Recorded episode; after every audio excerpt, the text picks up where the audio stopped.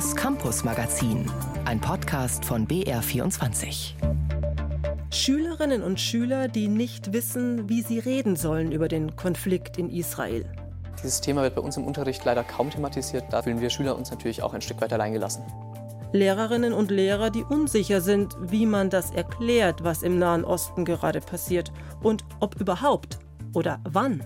Generell wäre es für mich als Lehrkraft natürlich schön, wenn im Unterricht gerade in Politik und Gesellschaft ein bisschen mehr Zeit wäre, um über aktuelle Ereignisse mehr zu reden. Das wünschen sich viele und fordern mehr Unterstützung von Anna Stolz. Sie wird die neue bayerische Kultusministerin und hat angekündigt, werde mir sehr Mühe geben, weil für mich entscheidend ist der Kontakt zu unseren Lehrerinnen und Lehrern, zu unseren Schulleitern und äh, auch zu den Schülerinnen und Schülern. Also das, glaube ich, hat auch meine Arbeit als Staatssekretärin in den letzten fünf Jahren ausgemacht, dass ich da einen engen Kontakt zur Basis hatte. Da erfahre ich, wo der Schuh drückt und das will ich auch weiter pflegen. Dabei steht die angehende Kultusministerin auch vor großen Herausforderungen. Wie bereiten wir das Thema Nahostkonflikt im Unterricht auf? Dass es da viel zu reden gibt, das zeigt unser Schwerpunkt. Wir schauen in Bayerns Klassenzimmer. Wie wird die politische Lage besprochen? Und wir blicken nach Israel. Wie sehen Schul- und Uni-Alltag dort aus? Bei Raketenalarm und unter Beschuss? Außerdem stellen wir in diesem Campus-Magazin Projekte und Initiativen bei uns vor, die deutsche und israelische Kinder und Jugendliche zusammenbringen wollen und haken nach, wie man in Tel Aviv, Jerusalem oder Haifa denkt über eben solche Angebote. Mein Name ist Susi Weichselbaumer. Willkommen zu diesem Schwerpunkt Nahostkonflikt. Seit Jahrzehnten schwelt der Konflikt zwischen manchen Israelis und manchen Palästinensern. Immer wieder fliegen Raketen. Doch seit dem Angriff der islamistischen Hamas Anfang des Monats ist das Leben und damit eben auch das Schulleben in dieser Region völlig aus den Fugen. Statt wie gewohnt vormittags büffeln, nachmittags über den Hausaufgaben brüten und dann raus zum Fußballspielen oder ins Kino, heißt es für die Kinder und Jugendlichen in grenznahen Gebieten Israels und im Gazastreifen Alarm- und Luftschutzbunker. Gleiches gilt für Studentinnen und Studenten. Wann, wo eine Vorlesung oder ein Seminar stattfinden, das hängt jeweils von der momentanen Lage ab. Wie lange Bildungseinrichtungen überhaupt noch offen bleiben, auch das weiß niemand. Unser Korrespondent Julio Segador erzählt aus Tel Aviv. Israels Schulsystem und auch das Lehrsystem an den Universitäten gleicht derzeit einem Schweizer Käse. Je nach Region, Ortschaft und Bedrohungslage gibt es unterschiedliche Bestimmungen und auch dann kann es sein, dass jede Schule eigene Leitlinien herausgibt, ob und wann der Präsenzunterricht stattfindet. Grundsätzlich gilt, das Homefront-Kommando, eine Art militärischer Katastrophenschutz, entscheidet zusammen mit den Kommunen, wo Unterricht und Lehrtätigkeit möglich sind. Dazu gelten im ganzen Land drei Zonen. In der grünen Zone, die weit ab jeglicher Kampftätigkeit und direkter Kriegsgefahr liegt, findet der Schulunterricht, aber auch der Besuch der Kindergärten und Universitäten ohne Beschränkung statt. In der gelben Zone, und das gilt derzeit für den größten Teil Israels, hier gelten die Bestimmungen der grünen Zone nur dann, wenn Kinder, Schüler und Studenten bei Raketenalarm ausreichend schnelle Schutzräume aufsuchen können. Und dann gibt es noch die rote Zone. Dazu zählen die Grenzgebiete zum Gazastreifen, die Negev-Wüste und die Golanhöhen im Norden des Landes. Hier findet aufgrund der akuten Kriegsgefahr kein Unterricht statt. Mehr als dreieinhalb Jahre nach Beginn der Corona-Krise greifen Israels Kitas, Schulen und Universitäten inzwischen wieder auf die Erfahrungen aus dieser Zeit zurück. Der Videounterricht ist etabliert. Zahlreiche Schüler und Studenten nehmen am Fernunterricht teil, übrigens auch an Schulen in den grünen Zonen. Da viele Eltern sich weigern, trotz der vermeintlich sicheren Einstufung ihre Kinder und Jugendlichen in die Schulen zu schicken, gibt es auch dort Unterricht per Videoschalte berichtet unser Korrespondent Julio Segador aus Tel Aviv. In der Hauptstadt Jerusalem ist die Situation momentan weniger gefährlich. Dennoch sind die Nerven angespannt. Etwa bei den 15 Stipendiatinnen und Stipendiaten des Deutschen Akademischen Austauschdienstes DAAD im sogenannten Theologischen Studienjahr. Eigentlich sieht das Programm vor, mit dem Stipendium zwei Semester in Jerusalem leben, auf dem Zionsberg vor den Toren der Altstadt zusammen mit Kommilitoninnen und Kommilitonen aus der ganzen Welt Theologie studieren, aus den verschiedensten Blickwinkeln diskutieren über diesen Gott und jenen und die Welt und den ganzen Rest. Dabei die heiligen Städten in Israel und Palästina kennenlernen, Ausflüge unternehmen zu bedeutenden Ausgrabungsstätten. Ein Traum, auf den sich jedes Jahr zig junge Menschen bewerben. Und der für eben die Studierenden jetzt in Jerusalem geplatzt ist. Ich habe vor der Sendung mit Johanna Erzberger gesprochen. Sie ist die Studiendekanin des DAAD in Jerusalem und lebt schon länger im Land. Ich wollte von ihr wissen, haben Sie denn überhaupt noch sowas wie Uni-Alltag? Wir sind ja ein eigenständiges Programm. Wir hängen nicht an einer lokalen Uni, also weder an einer israelischen noch an einer palästinensischen Uni, sondern sind selbstständig. Wir sind affiliiert mit einer Universität in Rom und eben finanziert durch den DAD weitgehend. Und unsere Lehrenden, die kommen üblicherweise zum Teil aus deutschsprachigen Ländern und sind dann hier für Blogseminare oder Blogvorlesungen oder es sind eben Dozierende von hier. Und die lokalen Dozierenden, die können zum Großteil ihre Veranstaltungen halten weiter. Und die Dozierenden, die jetzt aus Deutschland auch aufgrund der Reisewarnung nicht einreisen können, die machen das teilweise über Zoom und teilweise ersetzen wir sie durch lokale Lehrkräfte. Aber der Rest, was vor Ort passiert, ist auch in Präsenz, oder? Was vor Ort passiert, ist in Präsenz. Und wo wir Abstriche machen müssen im Moment, das ist das Exkursionsprogramm. Mhm. Sie haben aber doch zu mehreren beschlossen, Sie bleiben dort. Sie kommen nicht zurück nach Hause, nach Deutschland. Wir waren uns da sehr schnell sehr einig, dass wir eben gesagt haben, hier in Jerusalem ist die Situation eigentlich sicher. Und wenn wir gewisse Vorsichtsmaßnahmen ergreifen, dann gibt es keinen Grund, dass wir das hier abbrechen müssen. Wir haben allerdings auch in Übereinstimmung mit den Entscheidungen, die der DAD insgesamt getroffen hat, für seine Stipendiaten es unseren Studierenden freigestellt. Also die Studierenden haben die Wahl, abzureisen, wenn ihnen das lieber ist, wenn sie sich da sicherer fühlen. Und es gibt eben sechs Studierende, die das getan haben. Zwei davon sind Schweizer Studentinnen, die auch von ihrer Botschaft eine entsprechende Empfehlung bekommen haben. Anders als die Bundesregierung sieht sich die Schweiz nicht in der Lage, im Zweifel im Notfall eine Evakuierung vorzunehmen. Das war der Hintergrund. Ah, okay. Genau, also die Studierenden können das individuell entscheiden und eben diese 15, die hier sind, sind aber eben auch entschlossen zu bleiben und wir setzen das Programm so lange hier weiter fort, solange sich die Situation nicht weiter zuspitzt. Wie ist denn das für Sie als Studiendekanin? Ist man da die Chefin, die da versucht, die Fäden zusammenzuhalten oder auch manchmal so ein bisschen die Mama, die sich Sorgen, Nöte, Ängste vielleicht auch anhört? Doch sicher, natürlich das auch. Ich bin zuständig für das akademische Programm in erster Linie, aber natürlich bin ich jetzt auch ja mit die Hauptansprechpartnerin für solche Überlegungen. Als die Terrorangriffe der Hamas passiert sind, waren wir auf einer Wanderung mit den Studierenden in der Wüste. Die haben wir dann auch erstmal fortgesetzt, weil wir gerade da eben sehr, sehr weit weg waren vom Geschehen und sehr sicher. Und als wir wieder hier zurück in Jerusalem waren, haben wir dann auch einen Zoom veranstaltet, wo besorgte Eltern und Verwandte dann eben auch Angehörige sich unsere Überlegungen zur Situation, unsere Einschätzung der Lage anhören konnten und auch Fragen stellen konnten. Ist denn dann aber tatsächlich in den Vorlesungen, in den Seminaren wirklich Platz für den Lehrplaninhalt oder ist der Krieg, ist der Konflikt permanentes Thema? Wir reden über den Konflikt, der ist auch dadurch präsent, dass wir natürlich auch Dozenten haben und Dozierende haben, die selbst Angehörige verloren haben oder die sich sorgen um Angehörige, die entweder jetzt im Reservedienst sind oder auf palästinensischer Seite jetzt eben in Gaza sind. Das ist dadurch schon einfach sicher ganz präsent. Das ist überhaupt gar keine Frage. Wie sehen denn da die nächsten Tage für Sie aus? Wir führen unser Programm weiter fort und ich glaube, dass wir eine ganz gute Entscheidung getroffen haben, indem wir das den Studierenden eben freigestellt haben. Nachdem die Studierenden, bei denen die Sorge besonders groß war, jetzt ausgereist sind, es sind unter denen, die jetzt hier geblieben sind, die sind sich eigentlich einig, dass sie bleiben wollen und die stützen sich auch gegenseitig in der aktuellen Situation und in ihren Reflexionen auf das, was geschehen ist. Das, das ist, glaube ich, ganz wichtig. Die Studierenden, die ausgereist sind, sind allerdings weiter Teil des Programms und die nehmen an den Lehrveranstaltungen über Zoom auch weiter teil. Ach, das heißt, man bleibt weiter zusammen als Stipendiengruppe, die einen eben zurück in Deutschland oder in der Schweiz und Sie in Jerusalem. Ja, genau. Danke Ihnen sehr fürs Erklären. Sehr gerne. Der Konflikt in Israel. Das ist unser Schwerpunktthema in dieser Ausgabe Campus Magazin. Wir haben am Anfang der Sendung schon darüber gesprochen. Viele Schülerinnen und Schüler wissen nicht recht, wie reden darüber, was da im Nahen Osten gerade passiert. Seit dem Angriff der Hamas sei man ständig auf Social Media oder in den Nachrichten konfrontiert mit Bildern von toten und verzweifelten Menschen, sagt Heinrich Ritter. Er geht in Haßfurt aufs Gymnasium und ist gleichzeitig Schülersprecher für alle Gymnasiasten in Bayern. Die aktuellen Meldungen sind natürlich total erschreckend und belastend für uns Schülerinnen und Schüler in Bayern. Bloß selten greift das eine Lehrkraft in der Stunde auf. Der Haßfurter Politiklehrer Daniel Beck schon.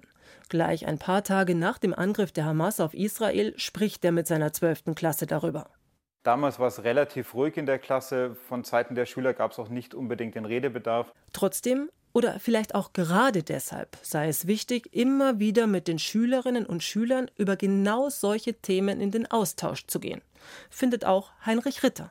Der Bayerische Landesschülerrat fordert ganz klar eine Überarbeitung der Lehrpläne an allen Schularten, sodass uns mehr Zeit eingeräumt wird, um über so wichtige Themen zu diskutieren. Das Kultusministerium müsse daran. Auch etliche Lehrerinnen und Lehrer würden sich von dort mehr Unterstützung erhoffen, bezogen auf den Konflikt in Israel zum Beispiel Handreichungen. Wie und was bespricht man mit Kindern und Jugendlichen da am besten?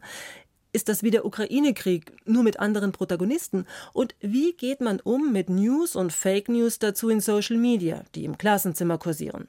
Die Präsidentin des Bayerischen Lehrer- und Lehrerinnenverbandes, Simone Fleischmann. So, und dann packe ich den Pythagoras weg, dann packe ich das Buch weg und dann sage ich, jetzt passt doch mal auf. Jetzt machen wir mal ganz genaue Recherche, was steckt hinter deiner Äußerung. Und das ist gute Bildung. Oder wäre denn bislang verweist das Kultusministerium erstmal auf eine Textsammlung auf seiner Homepage mit Hintergrundinfos, etwa dazu, was ist das Judentum oder wann wurde Israel gegründet. Es gibt Links zu Was tun gegen Antisemitismus, Mehr Material soll kommen, Videos und Audios. Bitte schnell, fordern viele Lehrerinnen und Lehrer und hoffen, dass die künftige neue Kultusministerin in Bayern, Anna Stolz, Freie Wähler, das gleich mitnimmt auf ihre Agenda. Die 41-jährige Juristin folgt auf ihren Parteikollegen Michael Piazzolo. Sie war bis dato seine Staatssekretärin. Klar ist sicher, Reden über Israel und Palästina in der Schule, an der Uni, in Kinder- und Jugendgruppen, dafür braucht es nicht nur Faktenwissen, sondern auch Empathie, Verständnis füreinander, Wissen umeinander. Das bestätigen Initiativen und Schulprojekte, die sich schon länger befassen mit deutsch-israelischem Austausch. Philipp Artelt stellt einige solcher Programme vor. Oskar ist der Neue an der Schule. Mit seinen Kumpels spielt der 14-jährige Fußball. Sein neuer bester Freund ist Ehren, mit dem er gerne Playstation zockt und Rapmusik hört. Unbeschwert ist das, ein bisschen Multikulti. Doch eines Tages erfährt die Klasse mehr über Oskar, als ihm lieb ist. Oskar, was kennst du denn für Gebetshäuser? Gehst du mit deiner Familie irgendwo beten? Ja, in die Synagoge. Aha. Seht ihr, hier haben wir jemanden, der jüdisch ist. Auf der Toilette eskaliert die Situation zwischen Mustafa und seinen Freunden und Oskar. Selbst Ehren wendet sich von ihm ab. Glaubst du, kannst jetzt einfach rausspazieren oder was? Digga, lass mich einfach vorbei. Denkst du, ein Palästinenser am Gazastreifen? Kann einfach so vorbei. Was? Hä, was? Der halbstündige Kurzfilm Kippa des jungen Filmemachers Lukas Natrat überträgt den Konflikt zwischen Juden und Muslimen, zwischen Deutschen, Israelis und Palästinensern in den Mikrokosmos eines deutschen Klassenzimmers. Ein Stellvertreterkrieg im Kleinformat. Die Parteien, Jugendliche, die eigentlich nur ihr Teenager-Dasein leben sollten. Der Film Kipper wird in der Arbeit mit Jugendlichen eingesetzt, wird von kirchlichen Medienzentren an Schulen verliehen. Er hält den Schülern einen Spiegel vor, will zum Diskutieren anregen und so Verständnis fördern, damit es erst gar nicht zu Konflikten wie im Film kommt. Und Gesprächsbedarf gibt es, gerade jetzt. Das zeigen die Diskussionen um angeblichen und tatsächlichen Judenhass an deutschen Schulen. Die 24-jährige Studentin Sofia Pawlenko hat selbst jüdische Wurzeln. Sie engagiert sich in der Initiative Youthbridge in München. Ein Projekt von Youthbridge heißt Mehr als Hummus und Falafel. Darin sollen jüdische und muslimische Jugendliche Gemeinsamkeiten entdecken. Eingeladen dazu sind explizit auch Nichtjuden und Nichtmuslime. Zum Beispiel schaut man gemeinsam einen Film, der irgendwie das Thema verschiedene Kulturen, verschiedene Religionen anschneidet und diskutiert im Anschluss danach darüber. Andererseits, und das finde ich zum Beispiel sehr wichtig, ist, dass man sich gegenseitig zu wichtigen Festen einlädt. So waren zum Beispiel die jüdischen Teilnehmer des Projekts, aber eben auch die nicht-muslimischen Teilnehmer des Projekts zusammen dieses Jahr beim Fastenbrechen im Münchner Forum für Islam eingeladen. Oder wir haben auch ähm, letzten Dezember Weinuka gefeiert. Weinuka, das ist zusammengesetzt aus Weihnachten und Hanukkah. Das Fest der Christen trifft auf das jüdische Fest zu Ehren des zweiten Tempels in Jerusalem. Das Highlight für Sophia Pawlenko sind aber die Studienreisen nach Israel, zu denen Youthbridge einlädt. Diesen besonderen Ort selbst zu erleben, das können Bücher, Filme und Kamingespräche nicht ersetzen. Eine ganze Reihe an Einrichtungen organisiert solche Reisen und berät jene, die solche Jugendbegegnungen selbst organisieren möchten. Wie stelle ich ein gutes Programm zusammen? Wie steht es um die Sicherheit? Die deutsche und die israelische Regierung unterstützen solche Initiativen. Deborah Schnabel von der Bildungsstätte Anne Frank in Frankfurt findet diesen gegenseitigen Austausch gut, aber er reicht ihr nicht aus. Schnabel und ihre Kollegen fordern, dass das Thema Nahostkonflikt stärker in die Lehrpläne eingeht und dass mehr über Antisemitismus gesprochen wird. Wir sehen, dass es einen häufigen so Geschichtsbezug gibt und historisch bedingten Antisemitismus aber wenig zum Beispiel zu Antisemitismus im Netz oder israelbezogenem Antisemitismus an Wissen vorhanden ist unter Lehrkräften. Und was für mich tatsächlich das Allerwichtigste ist, wir müssen schauen, weil es wird auch nicht die letzte Krise sein, wie wir es schaffen, in die Klassenzimmer mehr Räume zu bringen, wo Empathie entwickelt werden kann, wo Perspektivwechselübernahme geschehen kann. Bei Youthbridge in München setzen sie darauf, dass die Jugendlichen ihre positiven Erfahrungen mit anderen Kulturen und Religionen in ihre eigenen Gemeinschaften tragen. Das verändert noch nicht die ganze Welt, aber Sofia Pavlenko freut sich schon über einzelne Erfolge. Wir haben zum Beispiel eine türkische Teilnehmerin, sie ist selber auch eine religiöse Muslima und sie hat neulich eine Story gepostet auf Instagram, die mich so bewegt hat und die ich so wirklich bei kaum jemandem gesehen habe. Also weder bei jüdischen Aktivisten, die wirklich ganz, ganz viele Follower haben, noch bei muslimischen Aktivisten in Deutschland. Die war so bewegend, weil sie einfach so gut auf den Punkt gebracht hat, welches Leid dieser Krieg gerade für beide Seiten vor Ort, aber eben auch für Juden und Muslime auf der ganzen Welt mit sich bringt. Dieses ständige sich gegenseitig beschuldigen. Sie hat das ganz, ganz scharf kritisiert und ich bin mir sicher, dass das ohne Youthbridge so nicht gewesen wäre. Die junge Türkin war auch schon einmal auf einer Bildungsreise nach Israel dabei. Solche Reisen sind derzeit zwar kaum denkbar, umso wichtiger ist es aber, die Bildungsarbeit über den Konflikt hier in Deutschland fortzusetzen. Stellt sich nur die Frage, wie kommen solche Initiativen in Israel an? Und gibt es da vielleicht ganz ähnliche Ansätze, nur eben in die Gegenrichtung? Ich habe vor der Sendung mit Sebastian Engelbrecht gesprochen. Er war 2008 bis 2012 als Korrespondent für den Bayerischen Rundfunk in Israel. Jetzt arbeitet er im Hauptstadtstudio in Berlin. Meine erste Frage war, welche Bedeutung hat ein deutsch-israelischer Jugendaustausch? Wie sieht man das in Israel? Die Israelis sind sehr offen für diesen Austausch. Die sind daran sehr interessiert. Natürlich liegt das auch daran, dass dieses Land in alle Richtungen hin von Staaten umgeben ist, mit denen man entweder in einem kalten Frieden oder im Kriegszustand ist. Und umso offener ist man natürlich für Europa. Und umso offener ist man erst recht für die Länder und die Staaten, aus denen die eigene Familie kommt. Und viele Menschen in Israel haben eben Wurzeln in Deutschland. Auch wenn man so Statistiken sich anguckt, beziehungsweise Umfragen, dann gibt es eine riesige Offenheit der Israelis gegenüber Deutschland, was eigentlich erstaunlich ist. Ja. Die Skepsis in Deutschland gegenüber Israel ist viel größer als umgekehrt. Gibt es da trotzdem aus Ihrer Erfahrung Themen, die eher heikel sind zwischen Deutschland und Israel von der einen oder auf die andere Seite? Es gibt natürlich die beiden großen Themen, die bei so einem Austausch vorsichtig behandelt werden müssen und mit gegenseitigem Respekt und Achtsamkeit. Und das ist natürlich in allererster Linie das Thema der Shoah und natürlich auch das Thema des israelisch-palästinensischen Konflikts, gerade wenn es jetzt in solchen Zeiten wie diesen so einen Austausch geben sollte. Vor kurzem war hier eine Klasse hier bei uns im Hauptstadtstudio des Deutschlandfunks aus Beersheba. Und diese Klasse hat besucht das Haus an der Wannsee-Konferenz, wo die Endlösung der Judenfrage beschlossen worden ist, wie die Nazis das nannten 1942. Dann haben sie besucht die Stelle, wo Juden deportiert worden sind vom S-Bahnhof Grunewald aus in Berlin. Und dann haben diese Schülerinnen und Schüler besucht das Konzentrationslager, das ehemalige in Sachsenhausen.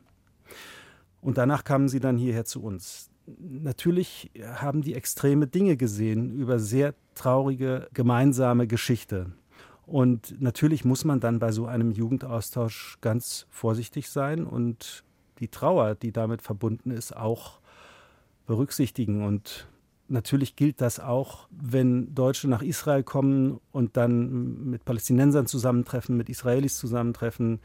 da gilt es natürlich auch, eine hörende Haltung einzunehmen und nicht die Haltung der Besserwisser. Sie haben jetzt gerade ein Beispiel genannt aus Ihrer Zeit jetzt wieder in Deutschland. Als Sie in Israel noch waren, gab es da auch mal die eine oder andere Gelegenheit, wo Sie gesagt haben, Mensch, da unter Jugendlichen, vielleicht auch unter Kindern, hier läuft ein Austausch, der wirklich gut funktioniert? mir ist kein Fall bekannt, wo irgendwie so ein Austausch nicht funktioniert hat, wo es zum Eklat führte, wo es nicht irgendwie ein gegenseitiges Lernen gegeben hat, sondern diese deutsch-israelischen Jugendaustausche sind eine Erfolgsgeschichte. Und das ist ja auch das, was Politikerinnen und Politiker jetzt motiviert, zu sagen, wir brauchen ein deutsch-israelisches Jugendwerk, das es ja etwa gibt, ein deutsch-französisches Jugendwerk, in ähnlicher Intensität wollen die deutsche und die israelische Regierung jetzt den Jugendaustausch befördern, um eben die Freundschaft zwischen den beiden Staaten zu verbessern und auch um den Antisemitismus in Deutschland präventiv zu bekämpfen. Das ist eine schöne Idee. Gibt es denn auch so irgendwas Kleines, wo man sagt, wir diskutieren jetzt nicht die ganz große Sache, sondern das ist typisch israelisch, das ist typisch Deutsch und dann ist man schon vielleicht auf einem gemeinsamen Nenner und kann miteinander übereinander lachen. Gibt es sowas auch? Das ist so etwas, was man in Israel mit Deutschland verbindet, dass man nachmittags sich zu Kaffee und Kuchen trifft. Darüber wird, sagen wir mal, liebevoll gelächelt. Und dann gibt es noch ein Wort, was man eigentlich eher aus dem Jiddischen kennt. Das ist das Wort Schlafstunde. Dass es also Zeiten gibt, nachmittags, wo man zum Beispiel nicht anruft. Das ist ja etwas, was in Deutschland früher üblich war. Es gab eine Zeit zwischen 13 und 15 Uhr, da war das Anrufen zu Hause jedenfalls absolut äh, verboten. Das ist ja schön. Kaffeeklatsch, Kännchen nur draußen und mittags bitte nicht anrufen. Genau, das, das sind so die Sachen, äh, die mir einfallen. Und so etwas wird natürlich durch solche deutsch-israelischen Jugendaustausche geweckt, gepflegt, auch wieder gesucht. Das ist schön, so ein hoffnungsvolles Miteinander. Absolut. Jetzt wäre natürlich noch zu hoffen, dass dieses Miteinander sich eines Tages erweitern ließe auf Deutsche, Palästinenser und Israelis, die alle gemeinsam in einer Schicksalsgemeinschaft, wenn ich es mal so in Anführungszeichen sagen darf, äh, befinden. Und solche Versuche gibt es ja auch immer wieder und gab es auch immer wieder. Ein schöner Schlussgedanke für diese Ausgabe Campus Magazin zum Konflikt im Nahen Osten. Am Mikrofon war Susi Weichselbaumer. Und wenn Sie mögen, auf unserem YouTube-Kanal Alpha Uni stellen wir Studienfächer vor und was man später damit anfangen kann. In dieser Woche erklärt eine Psychologin im Krisendienst, wie ihre Ausbildung abgelaufen ist und ihr Joballtag jetzt aussieht. Zu finden in der ARD Mediathek. Das Campus Magazin ein Podcast von BR24.